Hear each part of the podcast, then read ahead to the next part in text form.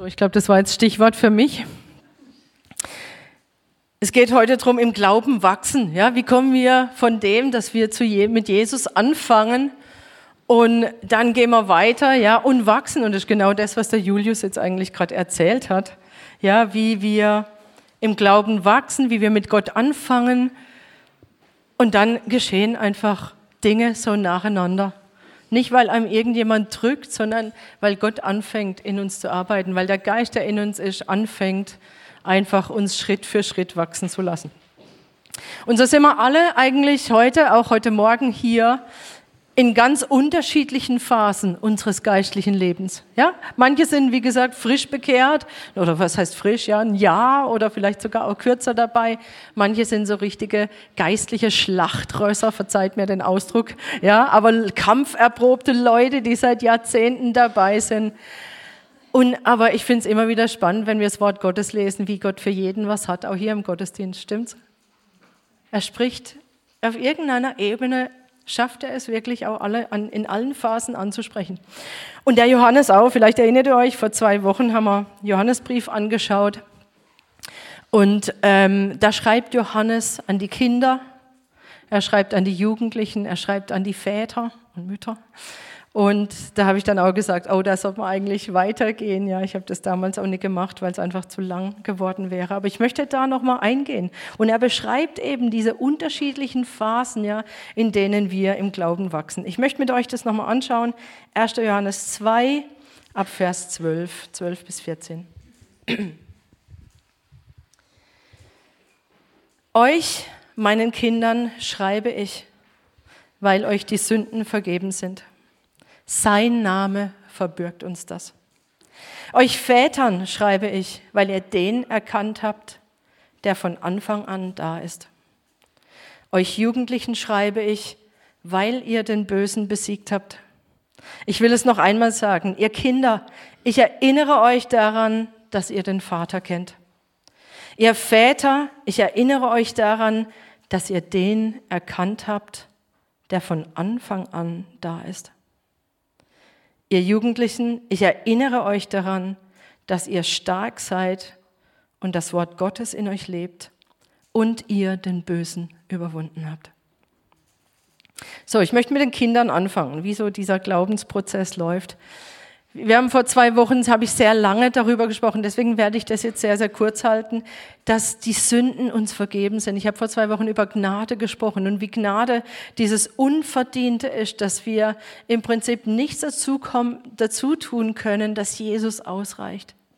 Dass wir grundsätzlich erstmal mit Gnade beginnen von Gott aus. Und nicht, weil irgendwie unsere Sünde vernachlässigbar oder klein wäre, sondern einfach, weil wir diesen Anwalt haben im Himmel, Jesus selber, der für uns eintritt vor dem Vater und der auch noch selber das Lamm ist, der alle Schuld, der alles getragen hat, was uns in irgendeiner Weise von Gott trennt.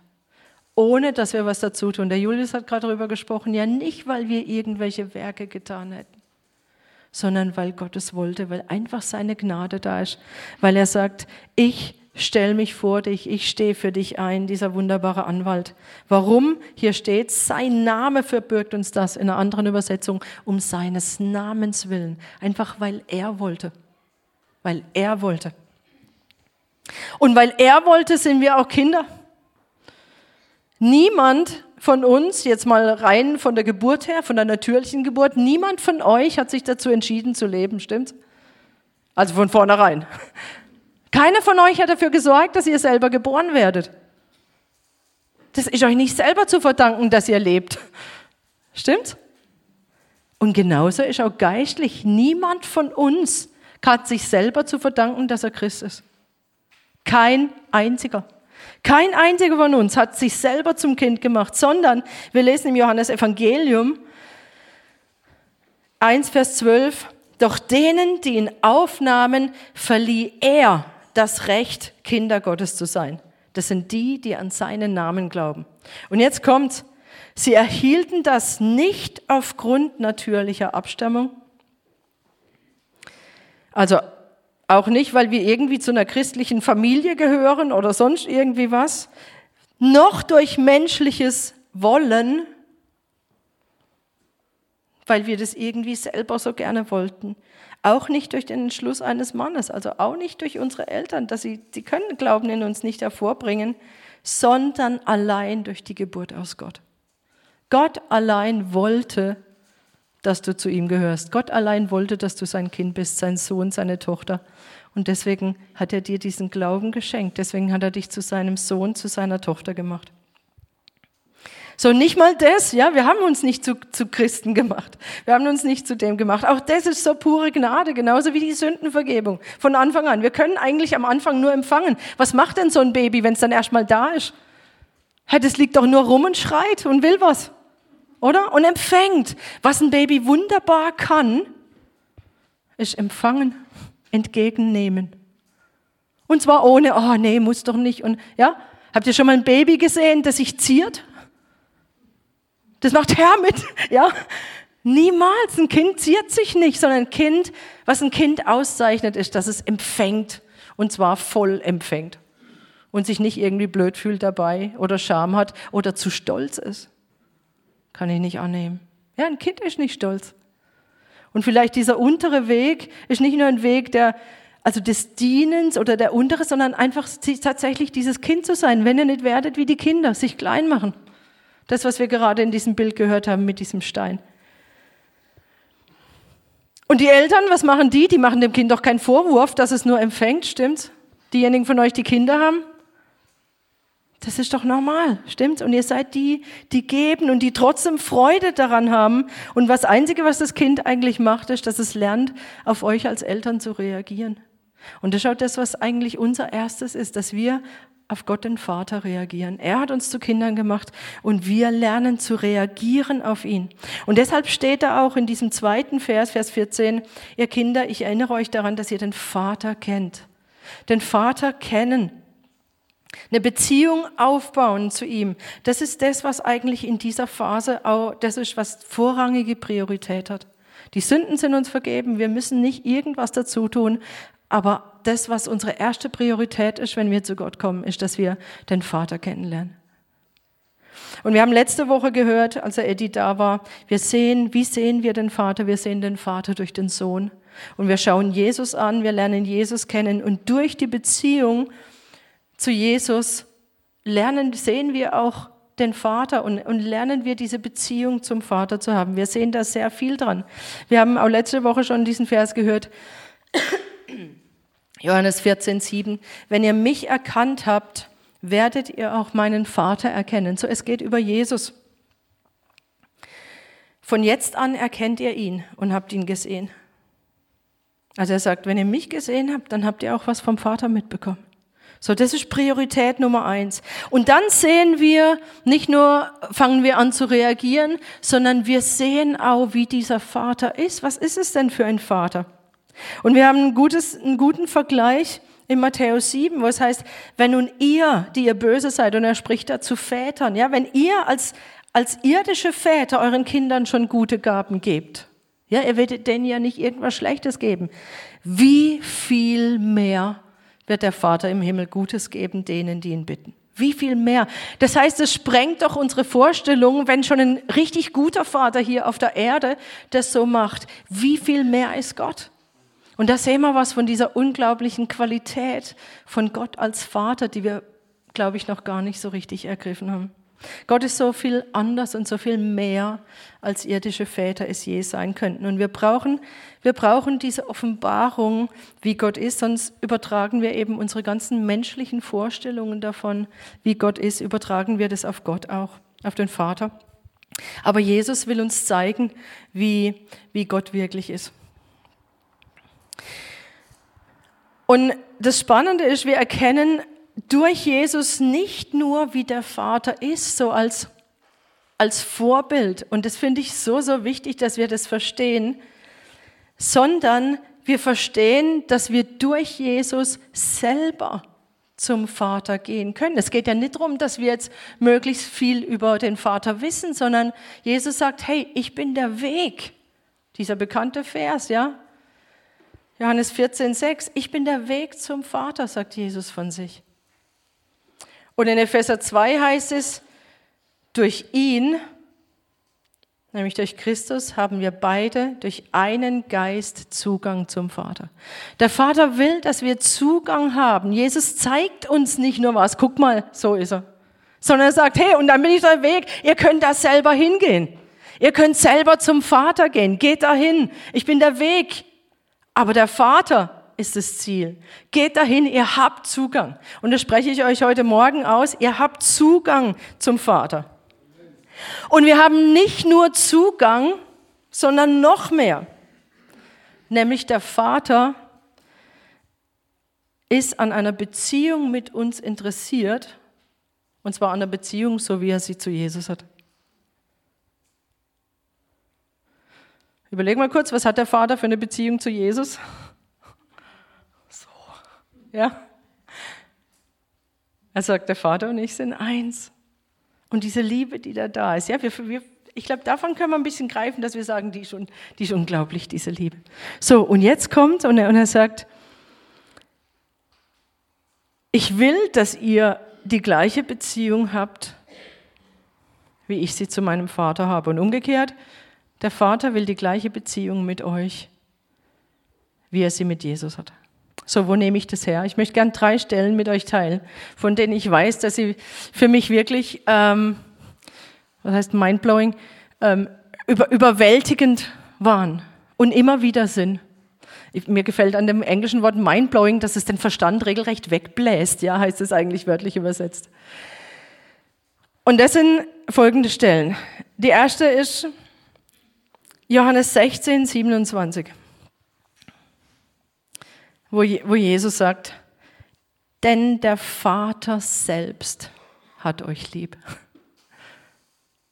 Denn der Vater selbst hat euch lieb, weil ihr mich geliebt und geglaubt habt, dass ich von Gott ausgegangen bin. Und ich, ich fand das dann komisch, weil für mich war das irgendwie klar, ja, ja, Gott liebt mich und so, ich bin ja damit groß geworden. Und aber, dass Jesus nochmal betont und sagt, hey, es geht nicht, nicht nur um mich, ja, ich zeige euch den Vater, der Vater selbst hat euch lieb. Jesus ist der Mittler, das stimmt. Er hat diesen Bund gemacht. Er ist der Mittler, der zum Vater bringt. Und dann sagt er aber, es ist nicht nur so, ihr kommt zu mir und ich sage dann, ja, ich bin dann dieser Anwalt, der euch vor Gott vertritt, sondern der Vater selbst hat euch lieb. Ihr sollt direkt mit dem Vater auch verbunden sein. Der Vater selbst hat dich lieb. Und irgendwie, das konnte ich dann noch wirklich gut glauben, dass Gott, dieser Vater, mich wirklich selbst lieb hat. Nicht nur Jesus, dann über Jesus irgendwie mich, sondern selbst. Und dann hat es mich geflasht, als ich dieses hohe priesterliche Gebet gelesen habe, weil ich wusste, okay, Gott liebt mich und er liebt Jesus so unglaublich. Und dann steht in diesem hohen priesterlichen Gebet, damit die Welt erkennt, dass du mich gesandt hast und sie geliebt hast, wie du mich geliebt hast. Vielleicht habt ihr diese Stelle schon oft gelesen. Aber lasst es mal an euch ran, was das heißt. Hier steht, dass der Vater euch genauso liebt, wie er Jesus liebt. Und ich meine, dass er Jesus lieben kann, das ist doch klar. Jesus, Jesus ist, Jesus ist Jesus, ja. Gewaltig, ohne irgendwie, ohne Schuld, einfach nur perfekt. Und dass er ihn liebt, ist doch klar. Und hier steht, dass er dich genauso liebt, wie er Jesus liebt. Vielleicht kannst du das heute nochmal neu an dich ranlassen. Diese Wahrheit, dass der Vater dich genauso liebt, wie er Jesus liebt. Und es wird noch getoppt. Es wird noch mehr getoppt. Galater 4, Vers 6. Weil ihr aber Söhne seid, sandte Gott den Geist seines Sohnes in unsere Herzen, der da ruft, aber Vater. So Gott selber, nicht nur geht es von ihm aus, dass er uns so gewaltig liebt, wie er Jesus liebt, sondern er nimmt jetzt den Geist des Sohnes und es, natürlich heißt es der Geist von Jesus, aber er ist auch der Geist des Sohnes. Als Söhne und Töchter bringt er in uns, denn hat er natürlich der Heilige Geist Und durch den Heiligen Geist können wir jetzt auf diese Art und Weise als Söhne und Töchter reagieren, die sagen, aber Vater, und wir können die, diese Liebe zurück, zurückgeben. Wir können reagieren auf eine Art und Weise, die uns ohne, ohne den Geist gar nicht möglich ist. Und wir können diese vertraute Beziehung haben. Aber dieses Wort, das drückt diese Nähe aus, diese Intimität, die wir tatsächlich mit dem Vater haben können. Durch den Geist, der in uns lebt. So, Gott macht uns zu seinen Kindern durch den Geist, der in uns lebt. Und durch diesen Geist können wir diese, diese absolut enge Beziehung haben, so wie sie Jesus mit seinem Vater ge gehabt hat. Und das ist das, was die Kinder ausmacht, dass wir, Herr, es ist, ihr kennt den Vater. Kennst du den Vater? Ja, wir, das ist die erste Priorität, dass wir Gott so erkennen. Und dass wir diese Wahrheiten, die er uns da sagt, dass wir das nicht nur akzeptieren, abnicken, sondern dass wir ergreifen und dass wir empfangen. Das, was die Kinder ausmacht, ist, sie empfangen. Und diese Wahrheiten, die wollen wir empfangen als Kinder. So, und dann kommen die jungen Männer oder die jungen Frauen, die Jugendlichen. Euch Jugendlichen schreibe ich, weil ihr den Bösen besiegt habt. Ihr seid stark, das Wort Gottes lebt in euch und ihr habt den Bösen überwunden. Wenn wir vorwärts gehen und wachsen wollen, dann merken wir sehr schnell, dass der Feind was dagegen hat und bremst und Klötze in den Weg schmeißt oder einen riesen Stein noch irgendwie im, im Weg ist. Und wir machen Bekanntschaft. Das, ist, das sind ja nicht immer Angriffe von außen. Das ist erstmal unser eigenes Fleisch, ja, das da nicht will und äh, ja, es da nicht in diese Richtung gehen will. Oder eben, es sind auch Angriffe von außen. Und dann machen wir aber die Erfahrung, dass wir beides überwinden können. Auch das haben wir gerade in diesem Zeugnis gehört, ja, dass da wirklich dann eine Phase kommt, wie wir lernen zu überwinden. Und auch dieses Überwinden ist nicht was, was wir tun, weil wir wollen, weil wir es versuchen. Auch das haben wir gerade gehört. Ich bin, bin, so dankbar über das, was schon da war. Ja, ich kann diesen Stein nicht einfach wegsprengen oder drüber laufen oder übergehen. Auch das ist absolute Gnade durch die Kraft, die in uns lebt, dass wir solche Dinge überwinden können. Und in 1. Johannes 5, also später in diesem Johannesbrief, im gleichen Johannesbrief steht, denn alles, was aus Gott geboren ist, überwindet die Welt. So, und das haben wir doch gerade gehört. Gott hat uns zu seinen Kindern gemacht. Das heißt, er hat uns geboren. Er hat uns aus Gott geboren. Zu Nikodemus hat Jesus gesagt, wenn ihr nicht von oben her geboren seid, also von neuem geboren, da steht eigentlich von oben, vom Himmel geboren, nämlich aus Gott geboren seid, könnt ihr nicht ins Reich Gottes kommen. Und dann sagt er, und alles, was aus Gott geboren ist, überwindet die Welt. Das heißt, wenn ihr zu Christus gehört, dann habt ihr alles in euch, diesen Geist, der euch überwinden lässt. Und zwar alles. Habt ihr es gewusst? Ihr könnt alles überwinden. Nicht aus euch selbst, sondern weil dieser Geist in euch lebt, der stärker ist als alles, was ihr euch vorstellen könnt. Alles. Ihr könnt alles überwinden durch Jesus. Und durch den Geist, der in uns ist. Egal was es ist. Egal wie hoch der Berg, egal wie stark der Feind. Und dann nicht nur, mein Gott hat gesiegt, sondern dieser Gott lebt auch in mir und deshalb kann ich das überwinden. Und wir lernen dann auf die gleiche Art zu kämpfen wie Jesus. Auch das ist schon in diesem einen kleinen Vers enthalten. Denken wir an die Versuchung von Jesus in der Wüste. Wie hat er gekämpft? Mit dem Wort, mit dem Schwert, ja, das nicht umsonst heißt, es das Schwert des Geistes. Er hat das Wort genommen. Er hat das Wort Gottes genommen, hat dagegen gehalten. Hat er überwunden? Aber sowas von. So, und wir lernen zu kämpfen wie Jesus, nämlich stark zu sein, nicht aus uns selber heraus, sondern durch das Wort Gottes. Und deshalb ist es auch so wichtig in dieser Phase, wenn wir im Glauben wachsen, dass wir mit dem Wort vertraut werden. Bibellesen ist keine Pflicht. Das macht man halt so, wenn man gläubig ist, dass man eine stille Zeit hat sondern es ist essentiell wichtig, dass wir dieses Wort kennen, dass dieses Wort in uns lebt und nicht nur, dass wir es gehört haben oder aus zweiter Hand gehört haben, sondern dass dieses Wort in uns wirklich Raum bekommt und dass wir uns mit auseinandersetzen, dass wir es parat haben für Situationen, in denen wir es brauchen, damit wir damit auch kämpfen können. Nicht nur damit wir es wissen, sondern dass wir damit arbeiten können. Das ist unsere Waffe, eine unserer Waffen. Und deshalb ist es so wichtig, dass wir, dass wir das auch verstoffwechseln.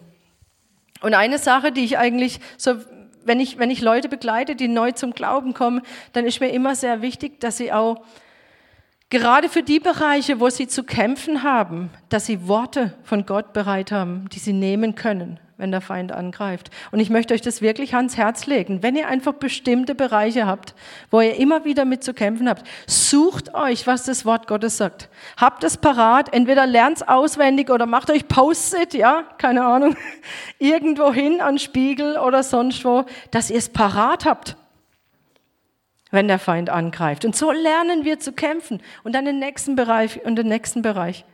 Das ist das, was wir hier sehen können. Das ist das, was wir in dieser Phase machen, dass wir lernen zu kämpfen und zu überwinden. Dann haben wir eine Sache überwunden, kommt die nächste. Ja, und so weiter. Und so wachsen wir. So wachsen wir immer mehr. Und wir werden die Erfahrung dann machen, dass wir überwinden. Und mit jeder Überwindung werden wir mutig sein und neue Motivation bekommen. So und das nächste auch noch. Stimmt's? Und der nächste Schritt auch noch. Und dann kommt es an den nächsten Punkt und immer, immer weiter. Und wir lassen uns nicht irgendwie da einschüchtern, entmutigen, sondern einfach immer den nächsten Schritt gehen. Und Gott bringt uns dadurch, denn wer überwindet, wer nicht der, der glaubt, dass Jesus Christus Gottes Sohn ist.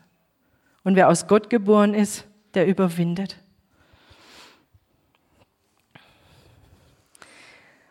Und trotzdem, nee, nicht und trotzdem, ich, sag anders, ich muss anders sagen.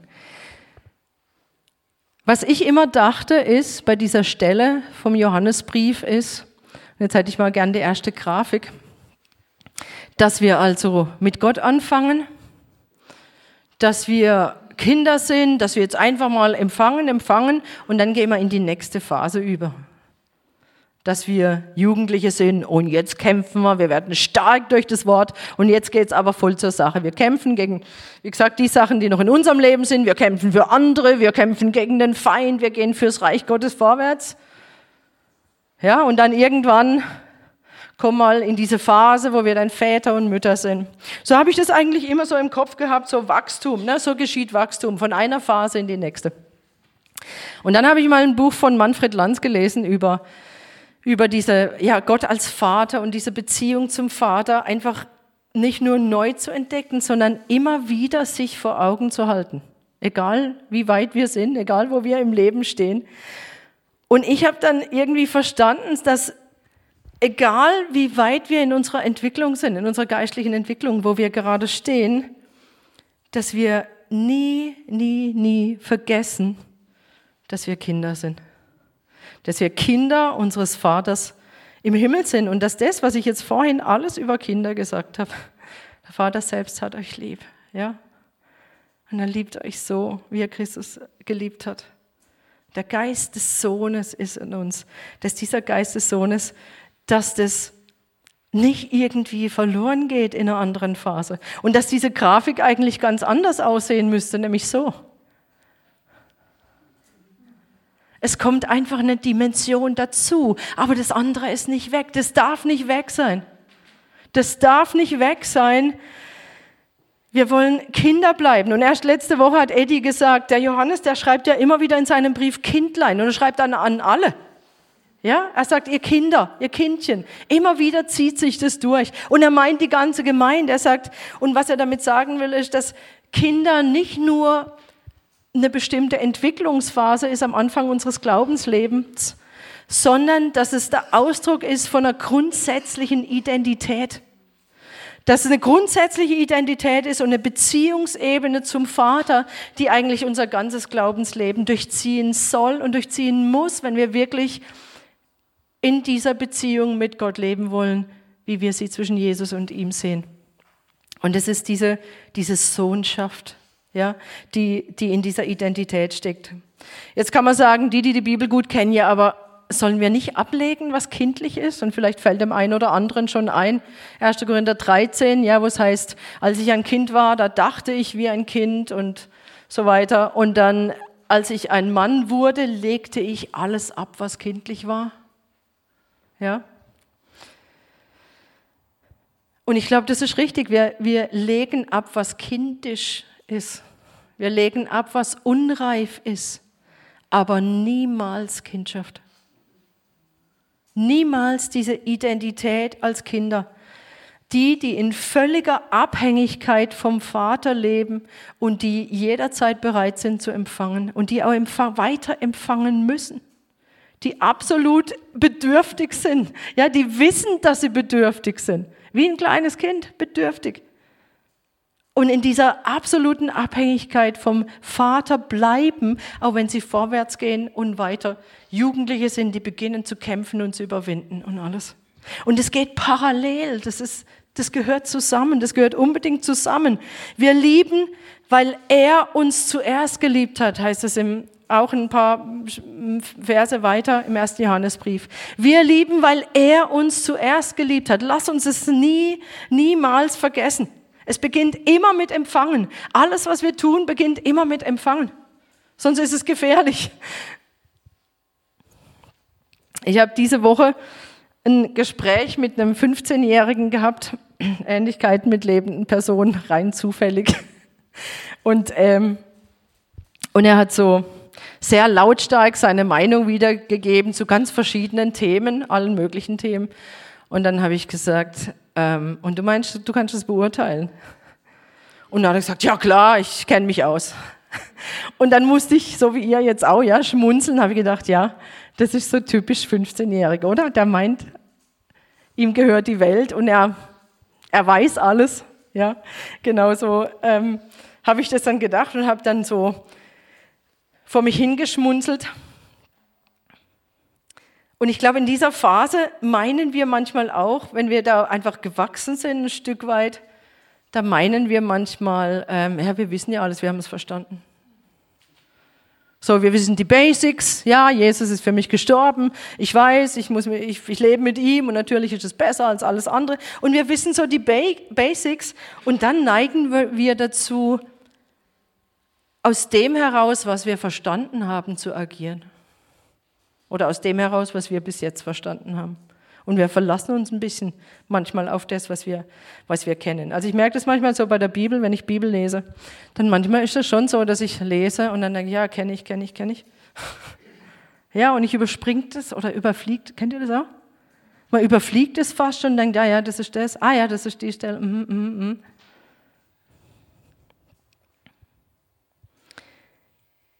Und uns geht verloren manchmal, dass Gott uns immer noch tiefer schürfen lassen will. Und dass wir in Wirklichkeit gerade nur so an der Oberfläche gekratzt haben. Wir haben vorhin dieses Lied gesungen, wo es heißt, was ich mit meinen Augen sehe, ist nur ein Bruchteil deiner Sicht. Ist nur ein Bruchteil deiner Sicht. Und wir können nicht aus unserer eigenen Kraft versuchen oder unserem Verstand versuchen, die Dinge zu verstehen, die von Gott kommen oder meinen, wir könnten alles beurteilen. Und dann würde ich wirklich, als mir das so klar wurde, nachdem ich da so geschmunzelt habe über den 15-Jährigen, habe ich gedacht, ja, so sind, Mann, so sind wir ja selber, ja, in manchen Dingen, ja, so sind wir da selber. Aber das ist gefährlich, weil uns da was verloren geht, diese absolute Abhängigkeit. Und das Gleiche war der Fall in Ephesus. Wir haben dieses Sendschreiben an Ephesus und die waren gut drauf. Ich glaube, das waren so richtig junge Leute, die gekämpft haben. Und Jesus lobt sie auch in diesem Sendschreiben. Und er sagt, ich kenne deine Werke. Ich kenne deine Mühe. Ich kenne dein Ausharren und dass du Böse nicht ertragen kannst. Also die haben auch die Bösen überwunden, haben sie unterschieden. Und du hast die geprüft, die sich Apostel nennen und es nicht sind und hast sie als Lügner befunden. Und du hast Ausharren und du hast vieles getragen um meines Namens willen und bist nicht müde geworden. Das sind so die, die voll für Jesus unterwegs waren. Sie haben viel Gutes gemacht, sie haben treu gekämpft, haben Leidensbereitschaft gezeigt. Aber offensichtlich, der, der, Brief geht ja weiter, offensichtlich haben sie sich dann irgendwann viel mehr auf dieser Ebene des Tuns bewegt und von der eigenen Leistung offensichtlich versucht, diese ganzen Dinge zu tun. Warum weiß ich das? Weil der Brief weitergeht. Aber ich habe gegen dich, dass du deine erste Liebe verlassen hast. Denke nun daran, wovon du gefallen bist, und tue Buße und tue die ersten Werke. Und jetzt kommen wir an den Anfang zurück. Weißt du noch am Anfang, als du frischgläubig warst, du hast empfangen von Gott. Dein erstes Werk war nicht irgendwas, was du für Gott tust. Dein erstes Werk war zu empfangen. Diese Liebe von Gott zu empfangen und zurückzugeben. Das sind die ersten Werke. Und diese Gefahr ist so groß in dieser Phase, ja, wenn wir vorwärts gehen, wir überwinden und wow, ja. Aber sie haben die erste Liebe verlassen und dieses sich kindlich erstmal beschenken lassen, offensichtlich. Und Gott ruft sie hier zur Umkehr und er sagt, komm zurück zur Quelle, komm zurück zu dem, wo alles entspringt, komm zurück zum Vaterherz Gottes. Da, da geht doch alles los. Das bin ich selber. Komm zurück zu mir selbst. Das ist wirklich das, was der Vater sagt. Und unsere Identität, die liegt ja nicht im Kämpfen selber und die liegt auch nicht in unserem Dienst, sondern in dieser Beziehung zu ihm. Und ein Dienst kommt dann aus dem heraus. Aber unsere Identität ist und bleibt der Vater. Und manchmal hören wir diesen Vers auch, ja, wir werden die gleichen Dinge tun wie Jesus und noch größere. Ja, das wird dann meistens gesagt, wenn man so richtig am Kämpfen ist und sagt, wow, wir tun diese Dinge. Aber ich glaube, wir müssen verstehen, dass das, was wir als erstes tun, wie Jesus, sind nicht diese Wunder oder diese Dinge, die wir tun, nicht die Aktivität selber, sondern, und ich habe das hier auch abgedruckt, so zu leben wie Jesus heißt nicht zuerst dasselbe zu tun wie Jesus, sondern aus derselben Quelle zu leben wie er. Und Jesus war immer der Sohn, der den Vater gesucht hat. Zu jeder Zeit, egal was er getan hat. Er war immer zuerst der, der empfangen hat, der sich zurückgezogen hat, der vom Vater empfangen hat, der diese Beziehung gepflegt hat. Das ist Priorität Nummer eins, auch in dieser Phase. Auch in dieser Phase. Seine Quelle war die Liebe des Vaters. Und genauso können wir auch nur stark sein, wenn wir aus dieser Quelle leben, aus diesem Empfangen heraus. So, es ist zusammen, ja. Wir, wir haben, wir gehen weiter, wir wachsen im Glauben, aber diese Identität als Kind, die, die ist Teil, die muss Teil jeder Phase sein. Und jetzt geht es weiter zu den Vätern und Müttern. In dem Fall Väter. Euch Vätern schreibe ich, weil ihr den erkannt habt, der von Anfang an da ist. Ihr Väter, ich erinnere euch daran, dass ihr den erkannt habt, der von Anfang an da ist. Wir haben also zweimal die gleiche Formulierung. Und die Formulierung ist sehr ähnlich wie bei den Kindern. Bei den Kindern hieß es, dass ihr den Vater kennt. Hier heißt es jetzt, ihr habt ihn erkannt. Ihr habt ihn erkannt. Wir haben Gott kennengelernt. Wir haben Gott kennengelernt in dieser Phase, wenn wir gewachsen sind. Wir sind durch viele Kämpfe hindurchgegangen. Und wir haben gesehen, wie Gott ist. Wir haben durch Jesus den Vater gesehen. Und je mehr, wir haben das Wort kennengelernt, je mehr wir das Wort kennen, haben wir auch gesehen, wie Gott sich immer wieder auch durch die Menschheitsgeschichte Leuten gezeigt hat. Wie er sich offenbart hat, wie er sich in unserem Leben offenbart hat. Wir haben Zeugnisse von anderen Leuten gehört, bis dahin schon viele Zeugnisse, wie er sich zeigt. So wir lernen Gott durch ganz verschiedene Facetten kennen. Und hier heißt es, der von Anfang an da ist, oder in einer anderen Übersetzung, der von Anfang an ist. Gott ist. Ja, und er wird immer der gleiche sein. Wir haben gemerkt, hey, Gott spielt keine Spielchen. Gott ist immer der gleiche. Er ist treu und zuverlässig. Er hält sein Wort. So haben wir ihn kennengelernt in dieser Phase. Und das macht es dann auch, dass wir zur Ruhe kommen können in ihm. Dass wir wirklich zur Ruhe kommen, weil wir wissen, dass Gott durch alle Umstände, dass Gott durch alle Zeiten, durch alle Generationen dieser Treue Gottes. Und was auch immer jetzt gerade in deinem Leben ist, wie die Umstände sagen, Töchterchen, steh auf, steh auf. Gott ist der gleiche, er hat sich nicht geändert. Er hat sich nicht geändert. Und deshalb können wir zur Ruhe kommen. Und was wir einfach auch sehen, ist, dass so ein, so ein Grundvertrauen da ist. Leute, die Gott so kennengelernt haben, sie ruhen. Sie müssen sich nicht immer mehr beweisen, sondern sie können ruhig sein. Einfach diese Sicherheit, dieses Vertrauen in Gott wächst. Man muss nicht mehr beweisen, sich selber nicht, andere nicht. Man kann Schwachheiten und Fehler zugeben, weil man weiß, man selber ist nicht perfekt, die anderen sind auch nicht perfekt, aber da ist dieser Anwalt. Ich kann dazu stehen. Ich muss nicht vertuschen. Ich kann meine Bedürftigkeit akzeptieren. Ich kann mich, glaube ich, auch in einer neuen Qualität auf ähm, Beziehungen einlassen, auch auf die Gefahr, verletzt zu werden, weil ich einfach weiß, wo ich hin kann damit. Dass ich bei Gott sicher bin. Absolut bei Gott sicher. Und da ist so ein Grundvertrauen, ein Urvertrauen. Aber auch hier kann das nur da sein, wenn ich diesen, diese Position von Sohnschaft von Tochterschaft nicht verlasse.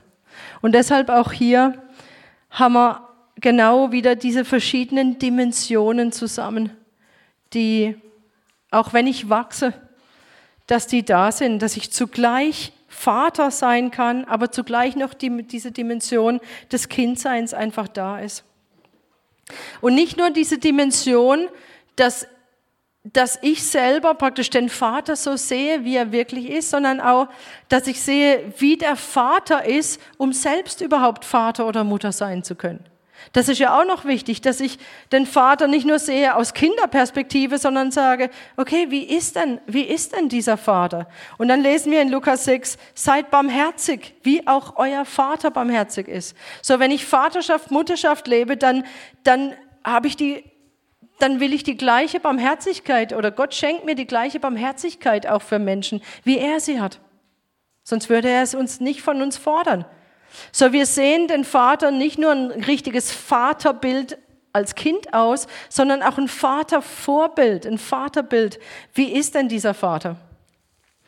Und ich glaube, wir können nur gesunde Väter und Mütter für andere sein, Leut, Leuten helfen zu wachsen, wenn wir selber den Vater erkannt haben. Und zwar sowohl als Kind als auch diese Qualität, die der Vater hat. Sonst überfordern wir die, die uns anvertraut sind.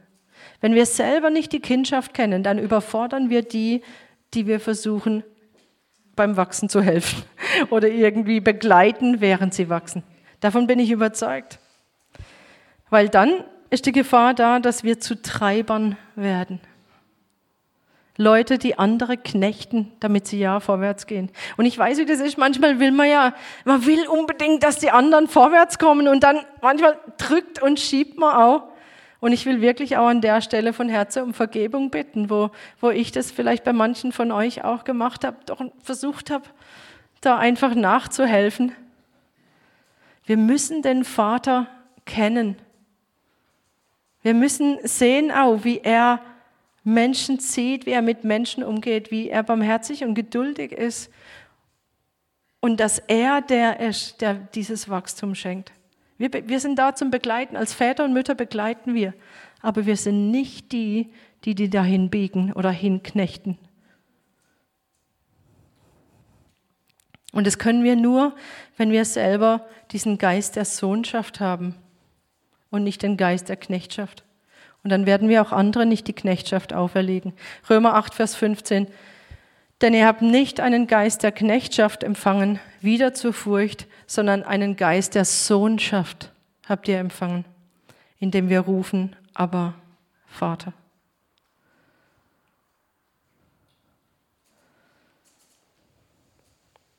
Und in dieser Phase ist nicht nur wichtig, dieses Kind auch dabei zu behalten, wirklich diesen Geist der Sohnschaft, sondern auch diese andere Ebene, können wir die Grafik gerade noch mal kurz haben, dass wir sehen, das ist auch eine Phase, in der wir auch nicht aufgehört haben zu überwinden. Diese mittlere Phase zu kämpfen. Das ist nämlich auch eine Gefahr, dass man sagt, oh, jetzt bin ich da angekommen und jetzt lasse ich mal alles gut sein. Es, es gibt keine geistliche Rente. Es gibt's nicht. Es gibt's nicht. Sondern wir bleiben nicht stehen. Ah, das höre ich übrigens auch immer wieder. Ja, der steht schon 30 Jahre im Glauben. Was für ein blöder Ausdruck. Der steht im Glauben. Ja, ich hoffe, der bleibt nicht stehen, sondern er geht weiter und wächst und, und kämpft auch weiter. Und wir haben auch eine Warnung im ersten Gründerbrief, wo es heißt, 1. Gründer 10, Vers 12, wer meint, er stehe fest, der gebe Acht, dass er nicht fällt. Wenn du aufhörst zu kämpfen und zu überwinden, ist die Gefahr da, dass du fällst. Und deshalb bleiben wir darin. Väter, Mütter zu sein heißt, ich habe diesen Geist der Sohnschaft und ich behalte diesen jugendlichen Kämpfergeist, der weiß aber, dass er nicht aus sich selbst heraus kämpft, sondern aus dieser Sohnschaft heraus und aus diesem Wissen, dieser, diesem absoluten Urvertrauen, weil ich den Vater kenne. Aus dem heraus kann ich überwinden und kann einfach ganz anders äh, mit umgehen. Und nicht mal nur für uns selber kämpfen, sondern mit anderen mitkämpfen. Und das ist genauso wichtig. Dadurch, dass wir selber Kämpfe durchlitten haben, können wir doch anderen helfen. wir sind selber durch Höhen, Tiefen gegangen. Und genau in dem, was du selber vielleicht erlebst hast, kannst du anderen helfen. Genau weil du es erlebt hast, weil du erlebt hast, dass du überwinden kannst. Durch dein Zeugnis. Und deshalb werden auch Väter und Mütter, die das verstanden haben, die, die diese Dimensionen in sich behalten und hüten, die werden anderen helfen können. Die werden ein weites Herz haben für andere Menschen, die gerade noch in einer anderen Phase sind und nicht mit dem Knüppel kommen. Die werden weites Herz haben und sie, sie werden den Menschen erstmal Gottes Gnade vermitteln und was er für ein wunderbarer Gott ist. Und dann werden sie sie begleiten, begleiten ermutigen, in Entwicklungsprozessen fördern, ihnen wieder auf den richtigen Weg zurückhelfen, wenn sie abgewichen sind, aber in diesem Geist der Sohnschaft. Und in dieser Phase ist, glaube ich, eine besondere Gefahr und das ist Erfahrung. Wir haben viel erlebt, wir haben viel erfahren, aber ich möchte euch nochmal daran erinnern, hier steht, ich erinnere euch daran, dass ihr den erkannt habt, der von Anfang an da ist. Da steht nicht, weil ihr Christsein erkannt habt. Da steht nicht, weil ihr christliches Leben erkannt habt, weil ihr erkannt habt, wie man so lebt, wenn man Christ ist. Sondern hier steht, weil ihr den Vater erkannt habt. Ist das ein Unterschied? Ich glaube, das ist ein Unterschied. Weil ich neige dazu, wenn ich denke, ah ja, ich weiß jetzt, ich habe das erlebt und ich glaube, Erfahrung ist gut. Ähm, Erfahrung hilft oft, wenn ich erlebt habe, dass ich überwinden kann oder wenn ich erlebt habe, wie Gott eingegriffen hat. Ja, dann macht mich das ruhig in Situationen, ja, die neu sind. Und ich weiß, Gott wird sich genauso zeigen wie, wie damals. Deswegen sollte das Volk Israel sich auch erinnern an das, was Gott getan hat. Das heißt, es ist gut. Erfahrung kann gut sein. Aber ich verlasse mich nicht auf meine Erfahrung. Ich habe einen lebendigen Gott. Es ist nicht so, ich habe was mit Gott erfahren und jetzt zehre ich mein restliches Leben von dem, was ich erfahren habe, damit ich weiß, was ich tun soll. Nein, Gott ist ein lebendiger Gott, der einen lebendigen Geist in mich hineingebracht hat, der mich leitet und führt. Und ich habe schon viele Male dieses Beispiel von David gebracht, der gegen die Philister gekämpft und er fragt Gott, soll ich gegen sie kämpfen? Und Gott sagt, ja, kämpf gegen sie, du wirst gewinnen. Und dann haben wir wenig später genau die gleiche Situation. Es ist der gleiche Feind, gleiche Situation. Und was macht David? Er hätte sagen können, ah, der hatte ich doch schon mal die Situation. Ja, damals war das so. Gott hat gesagt, kämpfe und du wirst siegen. Und dann hätte er sagen können, ich weiß, wie Gott das sieht. Weil er kennt ihn ja. Stimmt's? Und er hätte kläglich verloren. Aber David hat es nicht gemacht, weil er seinen Gott kannte. Und er ist hingegangen und hat gesagt, Gott, ich habe hier wieder diese Situation, die Philister, soll ich gegen sie in den Kampf ziehen? Und dieses Mal sagt Gott nein. Und er kommt dadurch heil aus dieser Geschichte hervor. Stell dir mal vor, der hätte aus Erfahrung das gemacht. Und ich glaube, das ist gerade für Leute, die schon sehr, sehr lange im Glauben dabei sind, ist das eine große Gefahr, dass wir meinen, manchmal Gott zu kennen und leiten daraus irgendwelche Entscheidungen ab. Und ich möchte wirklich von Herzen sagen, fragt unseren lebendigen Gott, der Heilige Geist ist doch in uns. Rede, wir können doch mit ihm reden, wir können uns von ihm leiten lassen, ja, nicht aus Erfahrung. Nicht aus Erfahrung, aber damals war das so und so und damals war das so und so. Wir haben es auch immer wieder mit neuen Menschen zu tun. Ich kann nicht einfach von einem Mensch auf den anderen übertragen. Und bei dem war das so und so und jetzt versuche ich das bei dem auch so. Das geht nicht. Also lass uns auch mal fragen, okay, wie gehen wir denn mit Leuten um, die wir begleiten? Fragen wir wirklich Gott, okay, was braucht genau der? Was kann ich, was kann ich dem sagen? Und es wird frisch sein. Es wird genau treffen, weil es von Gott kommt, direkt für diese Person. Oder von einer Gemeinde auf die andere übertragen. Aber da in der Gemeinde war das so und so und jetzt machen wir das hier. Aber das das wird nie funktionieren. Aber wir haben einen lebendigen Gott, den wir fragen können.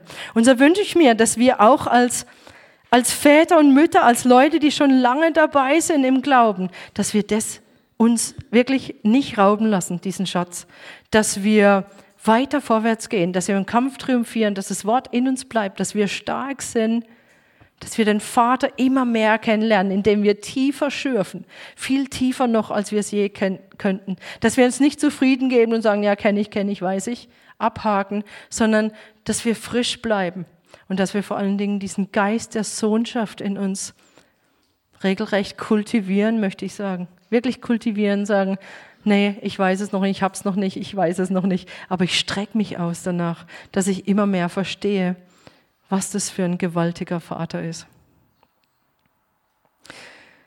Ich habe an meinem Spiegel zu Hause seit fünf, sechs, sieben Jahren, ich weiß es nicht mehr genau, habe ich einen Zettel hängen mit dem Vers.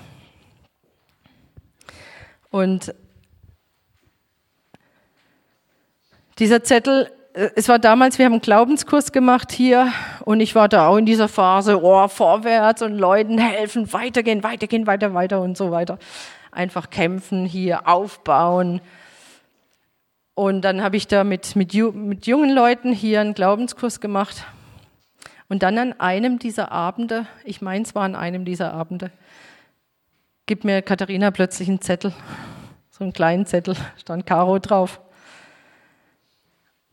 Und dann hat sie zu mir gesagt, ich weiß nicht, ob du das noch weißt, hat sie zu mir gesagt, Caro, ich bin so dankbar für alles, was du hier machst, aber vergiss nie, dass du auch Kind bist.